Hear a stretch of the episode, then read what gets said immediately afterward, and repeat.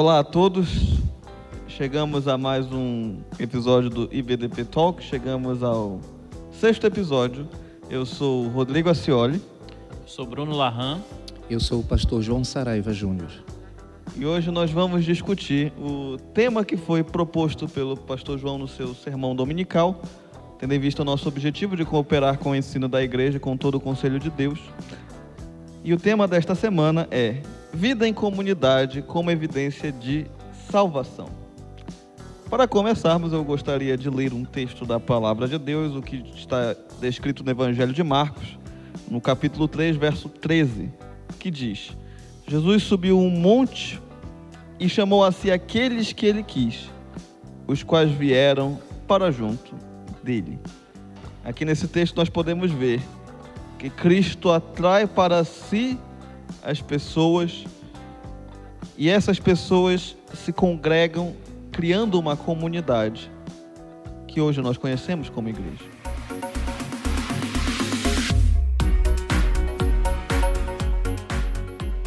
O primeiro ponto a tratarmos é justamente sobre o impacto imediato da, da justificação na vida do cristão. Qual é o impacto imediato do Evangelho após regenerar um homem?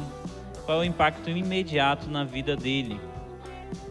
O primeiro impacto é ser perdoado de seu pecado e reconciliado com Deus por meio do nosso Senhor Jesus Cristo, como nos afirma o apóstolo Paulo em Romanos, capítulo 5, versículo 1.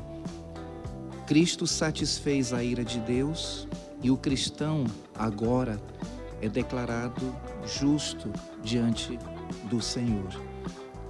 Então, chamado para uma vida de retidão, uma vida de santidade, uma esperança de um dia estar eternamente na presença do Senhor. Esta reconciliação com Deus permite ao homem que ele possa então desfrutar da vida plena que o Senhor tem reservado para nós. A justificação é, é um evento lá na, na doutrina da salvação onde o pecador é tornado justo por Deus, né? onde Deus imputa a justiça de Cristo ao pecador arrependido pelos seus pecados. O primeiro impacto disso é nós termos paz com Deus, é o que tem lá no texto de Romanos 5:1, justificados pois por Cristo temos paz com Deus. Subsequentemente, é o chamado à vida em comunidade, onde nós somos estimulados ao amor e às boas obras. Portanto, nós podemos ver que o impacto primordial da, da justificação é nós sermos agora justos perante Deus por causa da obra de Cristo e agora estarmos no processo de santificação, onde nós devemos nos congregar e trabalhar com os nossos irmãos, estimulando-nos mutuamente.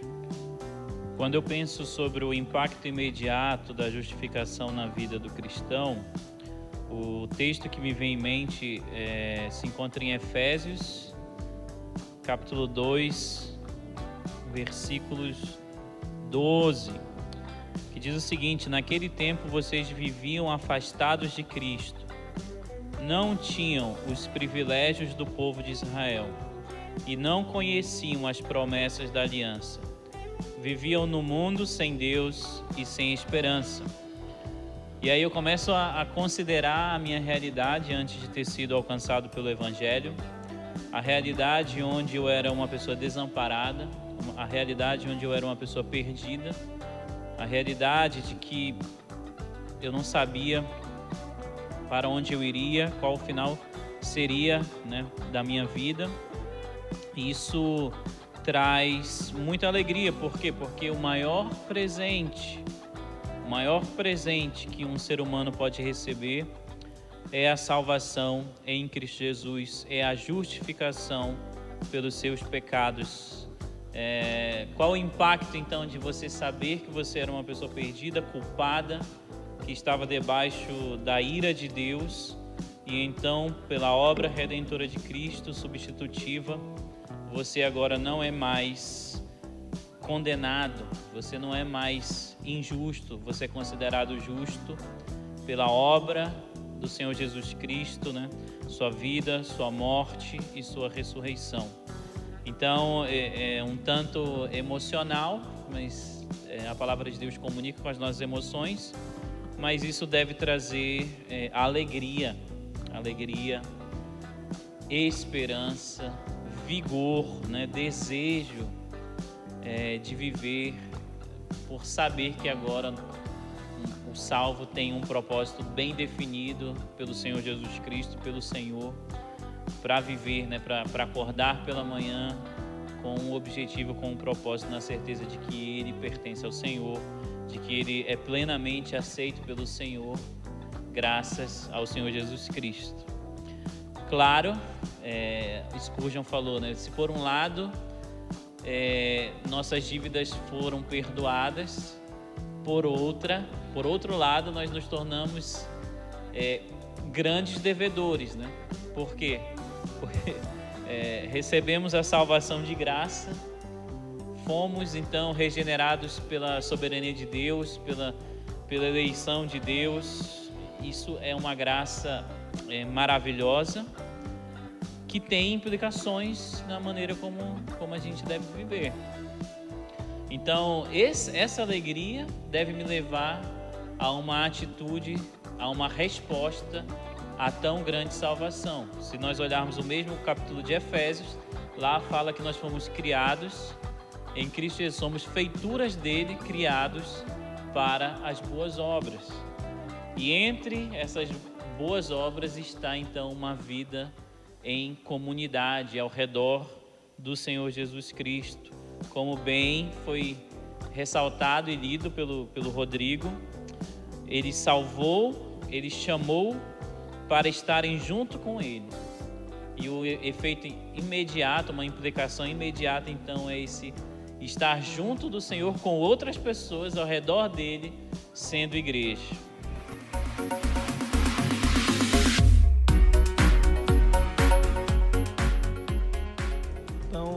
Vamos agora ao segundo ponto que podemos discutir aqui, um pouco mais nessa questão de igreja local.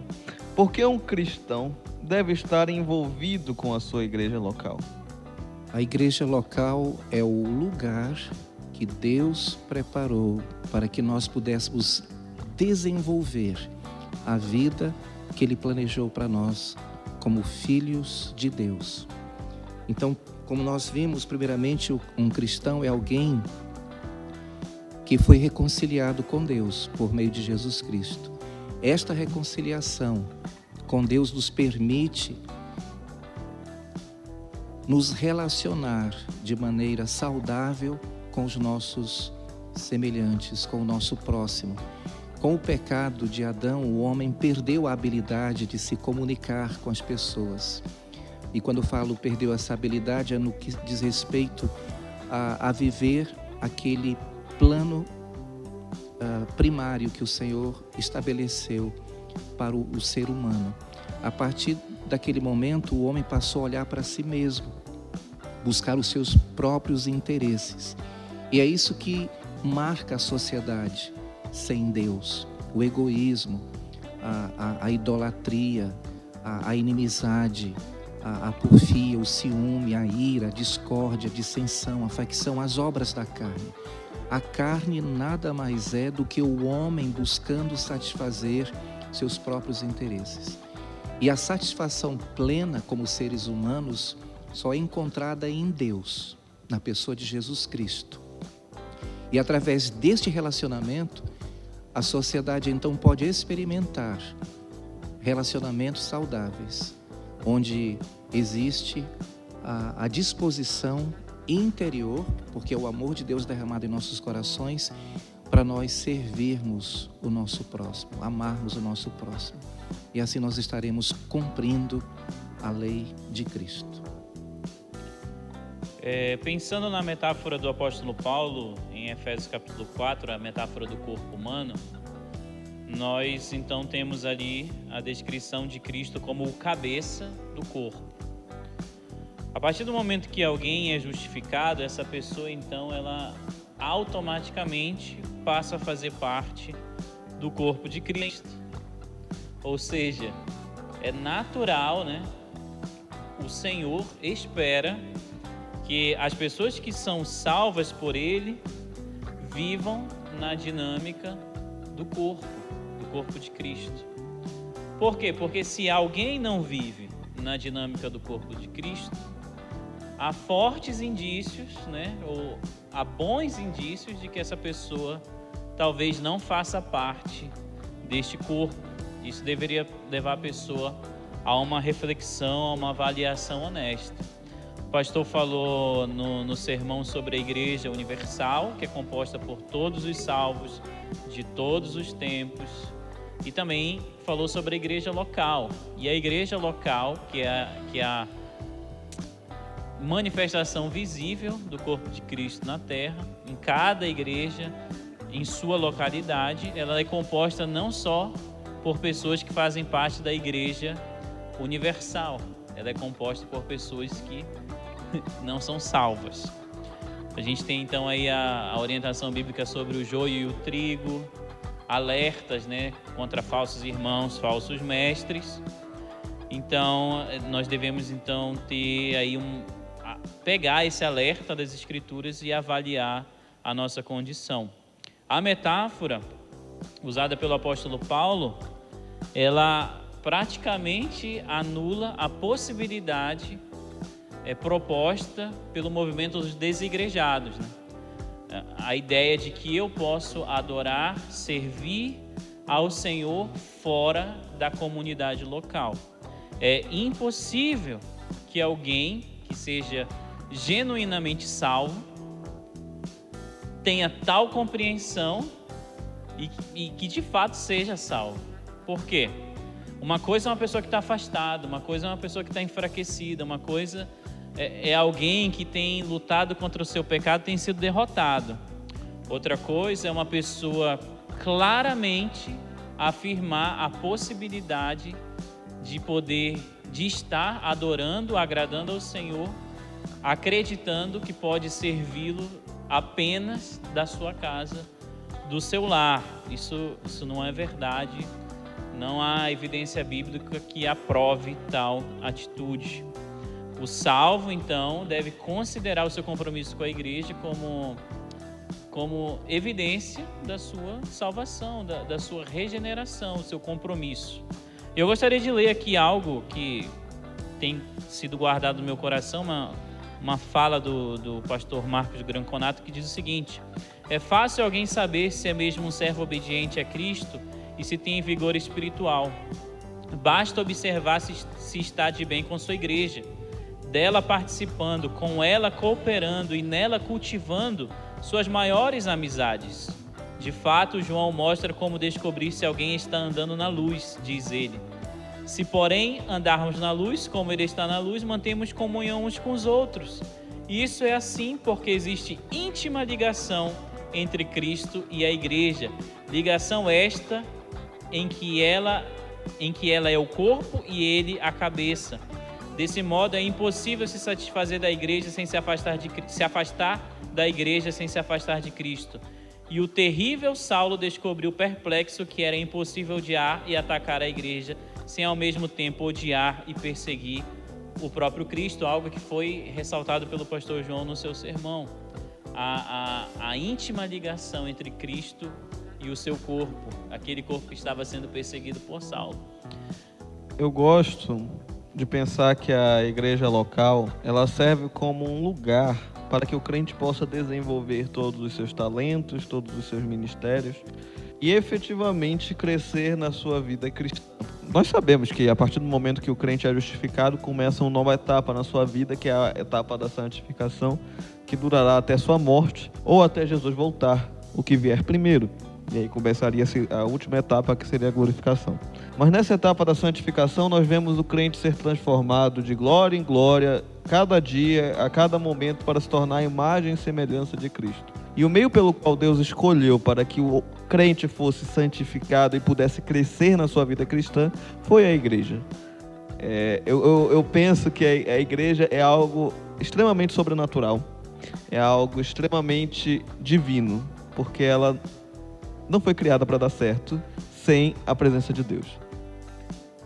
Porque se não houver Deus, ela não, não tem como dar certo, porque são pessoas diferentes, culturas diferentes, que Deus vai dizer na sua palavra que é a manifestação da multiforme graça dele. Então a igreja ela serve para transformar a gente, nos transformar a imagem de Cristo. Ela dá certo por causa de Deus. Porque foi ele que escolheu este método que o crente possa se desenvolver como verdadeiro crente. Pessoas de diversas culturas, de diversos credos, diversos credos não, mas diversos diversas formas de pensar, diversos costumes que são unidos por causa de Cristo. Isso é o grande mistério da igreja. Como pessoas totalmente diferentes podem crescer juntas. E somente pela obra do Espírito Santo isso é possível. Esse é o grande mistério da igreja e é por isso que o crente deve estar envolvido com a igreja local. Porque isso vai te fazer ser transformado à imagem de Cristo. E é maravilhoso como Deus utiliza os meios ordinários para isso, mostrando o seu pecado, que por vezes parece-lhe oculto, através de um irmão. Mostrando a sua habilidade que você não sabia que tinha, que agora pode ser usada pela glória de Deus na igreja local. Tudo isso é como Deus decidiu transformar o homem salvo à imagem de Cristo, através da sua igreja. Por isso que é importante o crente congregar em uma igreja local. E, por fim, acho que o, o ponto central que podemos deixar é que a igreja é uma instituição do próprio Cristo. Nem as portas do inferno irão prevalecer.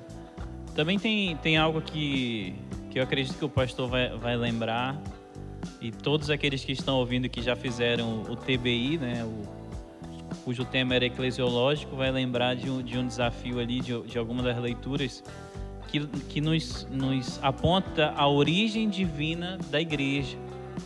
Por exemplo, eu, todos nós que estamos aqui e os que estão ouvindo, todos nós sempre desejamos fazer parte de algo extraordinário. Sempre desejamos fazer parte de algo significativo.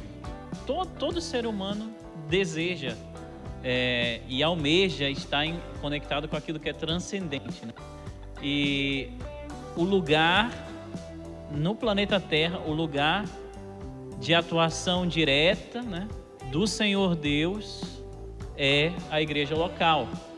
Então, se eu realmente tenho o desejo de fazer parte de algo significativo, algo extraordinário, algo cheio de propósito, que traz alegria e satisfação ao coração, é justamente no centro, né, fazendo parte da igreja local que eu vou ter contato com Deus operando e trabalhando no mundo presente. Então, isso foi algo que a gente aprendeu no, no, no TBI e que me veio agora à mente. É, a origem divina da igreja, nós estamos em contato com o Senhor, nós estamos em uma missão que é dele, nós estamos é, cooperando com ele, recebendo os recursos dele. E, e na medida que nós vamos servindo a Ele, vamos sendo transformados.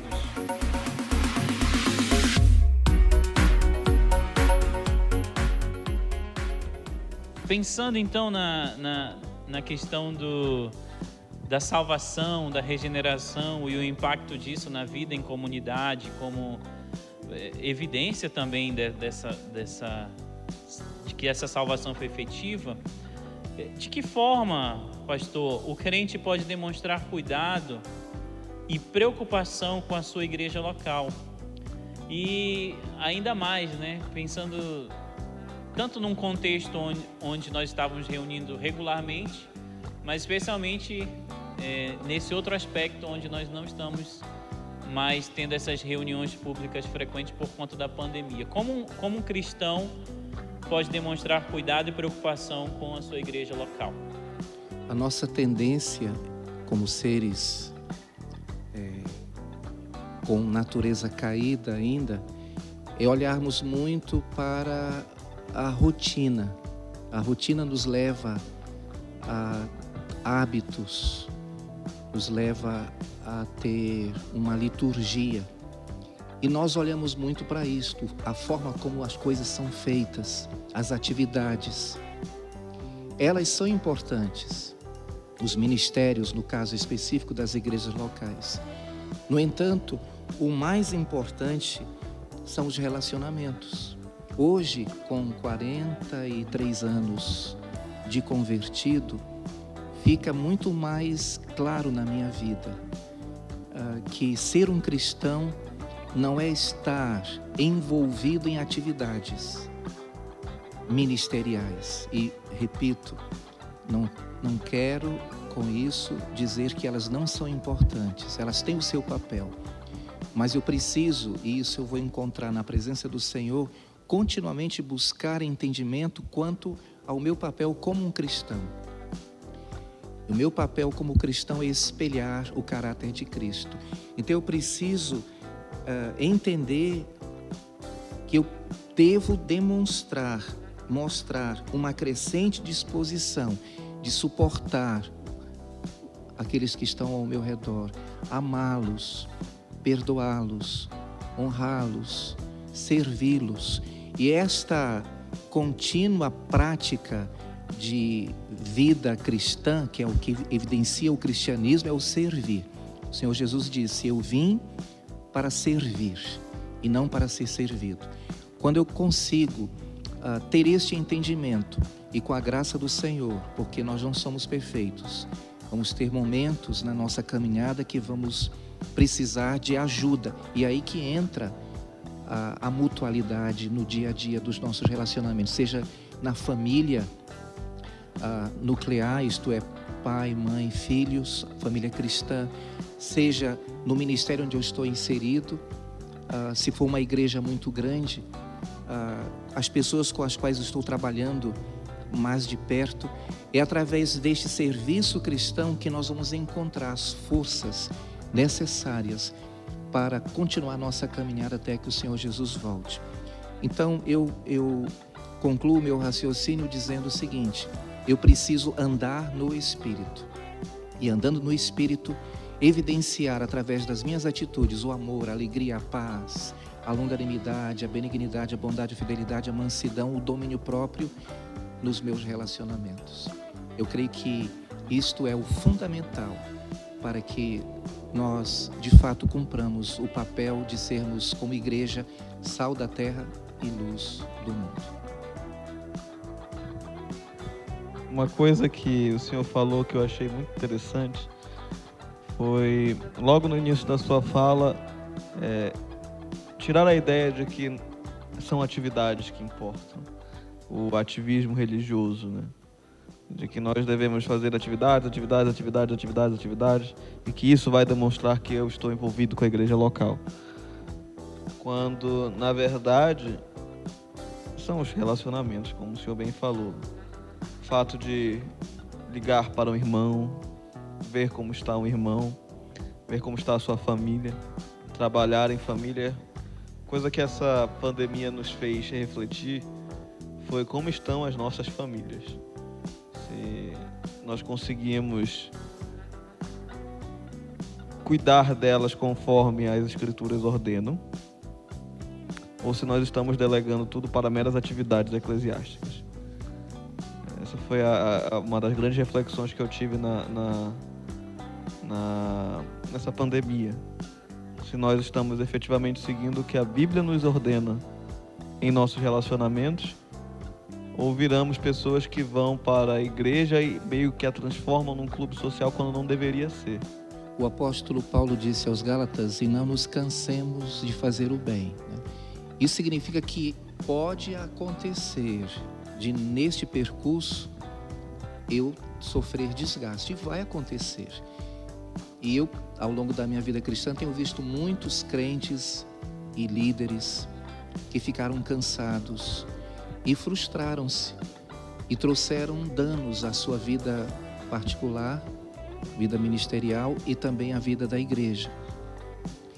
E eu acredito que é aí que está o problema, né? Quando nós não tomarmos de fato esta atitude que Jesus teve de vir para servir e não para ser servido, nós vamos experimentar não uma vida cristã sem problemas, sem adversidades. Eu aprendi isso com o tempo, que as adversidades, os problemas, as lutas fazem parte da nossa vida. Mas o que vai acontecer é que nós vamos olhar de uma outra perspectiva. E mesmo sofrendo, mesmo não sendo entendido, mesmo não sendo compreendido, mesmo sendo rejeitado, não aceito, nós vamos perseverar. E a força não é nossa, é do Espírito Santo em nossas vidas. Eu achei muito muito verdadeiro, né, e real o pastor falar sobre os desgastes, né? É, muitas críticas dos des desigrejados e daqueles que têm se afastado da, da comunidade são, são genuínas até, legítimas. Muitas não, mas existem aquelas que são. E eu parto do, do princípio que as escrituras no, nos dá, de que eu só devo realmente deixar minha comunidade em caso de heresia declarada, né, flagrante, e ou uma liderança desqualificada que não busca ser tratada diante do Senhor.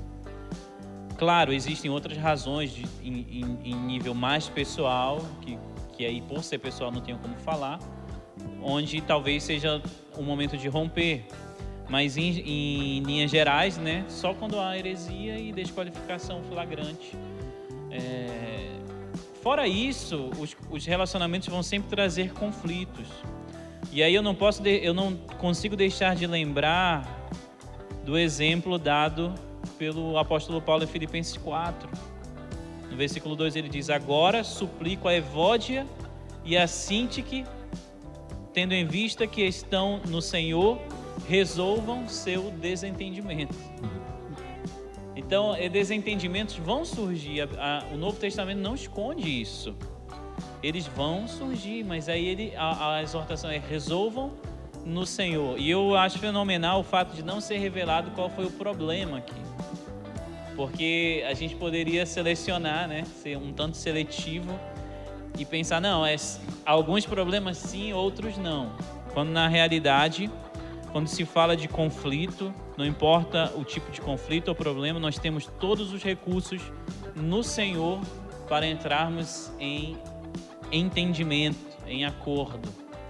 Se ah, o nosso alvo é servir ao Senhor, cooperar com o seu reino, cooperar com a expansão do seu reino através da igreja, nós devemos ter essa atitude. E o texto que Paulo dá ainda, ainda diz, né? O momento de conflito, é, as pessoas podem aprender, mas também tem aquilo que o, o que nós podemos fazer como igreja. Ele diz: E peço a você, meu fiel colaborador, que ajude essas duas mulheres pois elas trabalharam arduamente comigo na pregação das boas novas, e também com Clemente e com os meus outros colaboradores, cujos nomes estão escritos no livro da vida. O que, que é necessário fazer? Então, cooperar para que os conflitos não aconteçam, sejam evitados, mas acontecendo, que nós possamos é, buscar o auxílio do Senhor para, para resolvê-los. Eu creio que todos nós aqui teríamos motivos poderíamos listar N motivos que nos desanimaram, que nos magoaram, que nos desestimularam e que, e quem sabe, até nos levaram a pensar que talvez a melhor opção fosse deixar a, deixar a comunidade cristã. Essa seria então a pior opção, porque porque foram justamente nestes conflitos, pelo menos eu falo de maneira pessoal, onde eu pude conhecer mais da minha pecaminosidade, mais do quanto eu preciso da graça do Senhor para ser transformado eh, e adorar e servir ao Senhor de maneira agradável e também servir e amar aos meus irmãos de uma maneira que espelhe o amor de Cristo. O texto que o Bruno leu me lembrou outro texto da palavra de Deus, que é o texto de 1 Coríntios 6, quando um irmão decidiu processar o outro irmão e levado à justiça comum. E Paulo repreende esse caso, mostrando que as coisas, conflitos que existem dentro da comunidade, entre os irmãos, podem ser resolvidos na igreja. Nós temos essa capacidade disso por causa do Espírito Santo. E que embora pareça ser repetitivo, mas isso merece ser reiterado. Os conflitos eles servem para nos moldar, servem para nos desenvolver a imagem de Cristo, porque a gente só vai ter certeza de quão nós somos pecadores quando a gente é confrontado por alguma situação externa. Pois, se mantivermos o status quo, se mantivermos a situação inerte, sem nenhuma confrontação externa, nós vamos continuar mantendo aquela mesma atitude, que pode ser pecado. Precisamos dos nossos irmãos para isso. Conflitos existem, mas eles também existem para nós sermos moldados. Tudo que Deus faz é para isso.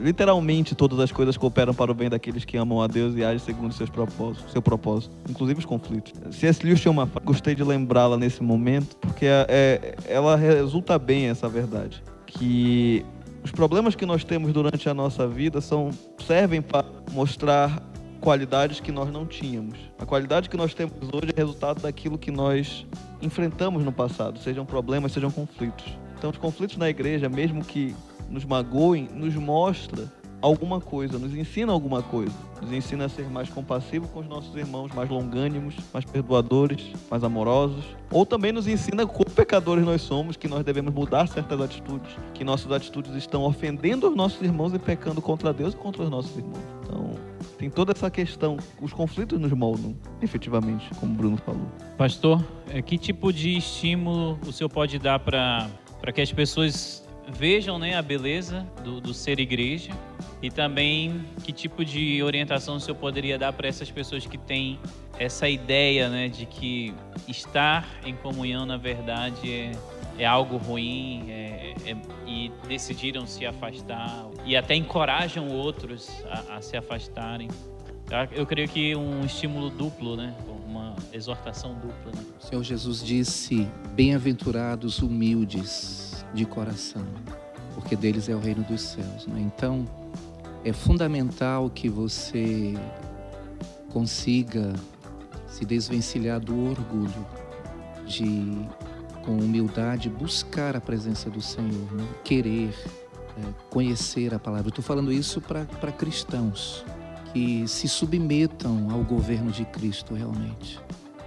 E, e é através, como vocês observaram, desse exercício comunitário das pessoas pisando nos nossos calos que nós vamos crescer, entende? Enquanto a gente tenta mudar os outros, é, corrigir os outros, olhar os defeitos dos outros, uma coisa que eu, que eu pratico, vocês que me conhecem, observam meu, os meus trejeitos, a minha forma de lidar. É, quando eu olho as pessoas que pensam diferente de mim, que têm atitudes diferentes das minhas, ao invés de eu censurá-las, de eu recriminá-las, eu procuro é, tirar proveito daquilo para minha vida, eu procuro aprender com elas. Até uma pessoa que está me atacando, me criticando de uma forma muito agressiva, está sendo um instrumento para me moldar no caráter de Cristo. É a oportunidade que eu terei de, então, praticar aquilo que eu tenho aprendido com o Senhor Jesus Cristo. Então, eu, eu recomendaria dedicação às disciplinas espirituais, a palavra, a oração, a comunhão bíblica, que eu enfatizo muito, que é exatamente essa. Por isso eu gosto de enfatizar a comunhão bíblica, porque durante muitos anos eu via no nosso meio se falar de comunhão. Mas com o tempo eu observava que na verdade era um coleguismo. As pessoas eram colegas, como na escola, como no trabalho. Eu conheci pessoas que com o tempo deixaram de ter aquela amizade gostosa que tinham por coisas bobas ou, ou porque simplesmente o tempo passou e eles não cultivaram a amizade como deveria ser cultivada realmente. Então eu percebo que o que sustenta os nossos relacionamentos como igreja não são os pontos de vista, não é a cultura, não são hábitos que nós cultivamos juntos, mas é a presença de Cristo em nossas vidas, é o Espírito Santo nos conduzindo em nossas decisões e escolhas. E isso vai refletir em todas as áreas, né? no casamento, no relacionamento dos pais com os filhos, nos ministérios dentro da igreja e também no nosso papel de proclamadores do Evangelho. Porque o mundo está olhando para nós, e pelo que eu entendo nos evangelhos, uh, o mundo vendo como nós nos relacionamos, as pessoas, a comunidade onde estamos inseridos, vendo como nós nos relacionamos, isso vai impactar. E certamente vai preparar o coração deles para receber o Senhor Jesus Cristo como Senhor e Salvador, como aconteceu comigo e como aconteceu com vocês que estão em Cristo.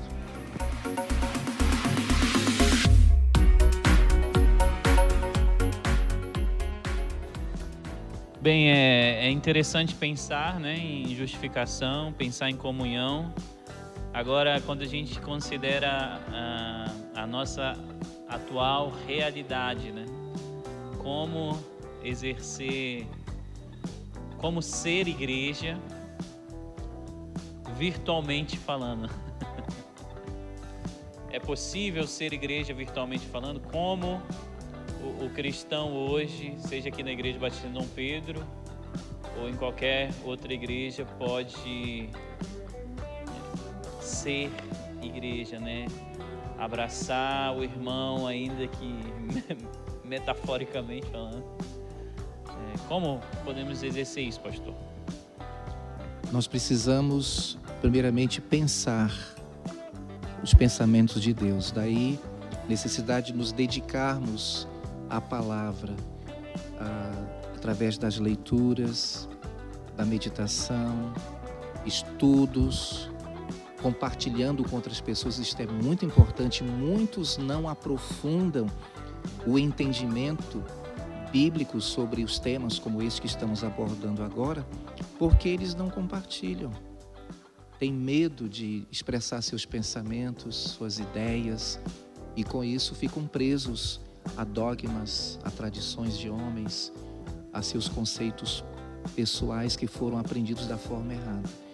Então, é, este momento em que estamos vivendo agora, de, de quarentena, de isolamento social, é uma oportunidade que nós estamos tendo para colocar na prática o entendimento bíblico de, igre... de que igreja não é prédio, não é um lugar, mas um povo, um povo santo, separado. Somos templo do Espírito Santo.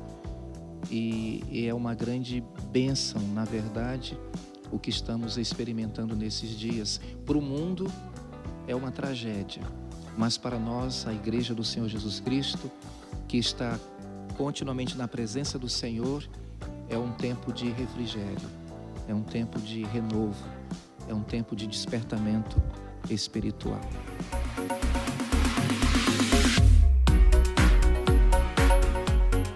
Eu quero deixar uma palavra de encorajamento para todos os nossos ouvintes, enfatizando o, o seguinte: nós precisamos entender que pensar no que é uma igreja e no que uma igreja faz e almeja é uma responsabilidade de todos nós não só de pastores, diáconos, daquelas pessoas que estão diretamente, digamos assim, envolvidas com as atividades da igreja, mas todos os membros. Porque o que se torna relevante no contexto da igreja não é a, a posição em que eu estou ou a, a, o destaque que o meu ministério tem no contexto da igreja local mas a minha atitude de servo. E com isso eu desafio a todos os, os membros da igreja em Dom Pedro a estarem preocupados com o que a igreja é e com aquilo que ela deve ser. Por quê? Porque nós pertencemos à igreja. Ah, e, e, e, na verdade, irmãos, nós nos preocupamos com a igreja porque ela é o, o próprio Senhor Jesus Cristo. Quando eu estou servindo a um irmão, quando eu estou uh, trabalhando no sentido de cultivar um relacionamento de intimidade com algumas pessoas mais próximas de mim para eu crescer na vida cristã, eu estou me relacionando com o Senhor Jesus Cristo. E eu quero trazer a, nossa lembrança, mais uma vez, as palavras do Senhor Jesus para o apóstolo Paulo quando ele estava a caminho de Damasco, respirando ameaça contra a igreja. Jesus disse para ele: Saulo, Saulo, por que me persegues. Observamos aqui que Jesus se identifica intimamente com a sua igreja. Então, o desafio você é estar se identificando com a sua igreja local. Aproveitemos, portanto, esses momentos que estamos vivendo de isolamento social para encontrar formas de nos aproximarmos dos nossos irmãos, de servi-los, como ah, temos visto muitos fazendo, ah, e enfatizando, não através da nossa fala, mas através das nossas atitudes, o amor de Cristo que foi derramado em nossos corações. Eu, eu quero encorajar a, a, aos irmãos da Igreja de Dom Pedro a estarem participando dos pequenos grupos, a estarem participando da, das atividades que estão sendo oferecidas agora virtualmente, que estão possibilitando que nós nos aproximemos e assim estejamos superando estas situações difíceis que, que o mundo pós-moderno tem nos oferecido, mas mantendo a mesma atitude, o mesmo compromisso dos nossos irmãos da igreja primitiva que perseveravam na doutrina dos apóstolos, na comunhão, no partir do pão e nas orações.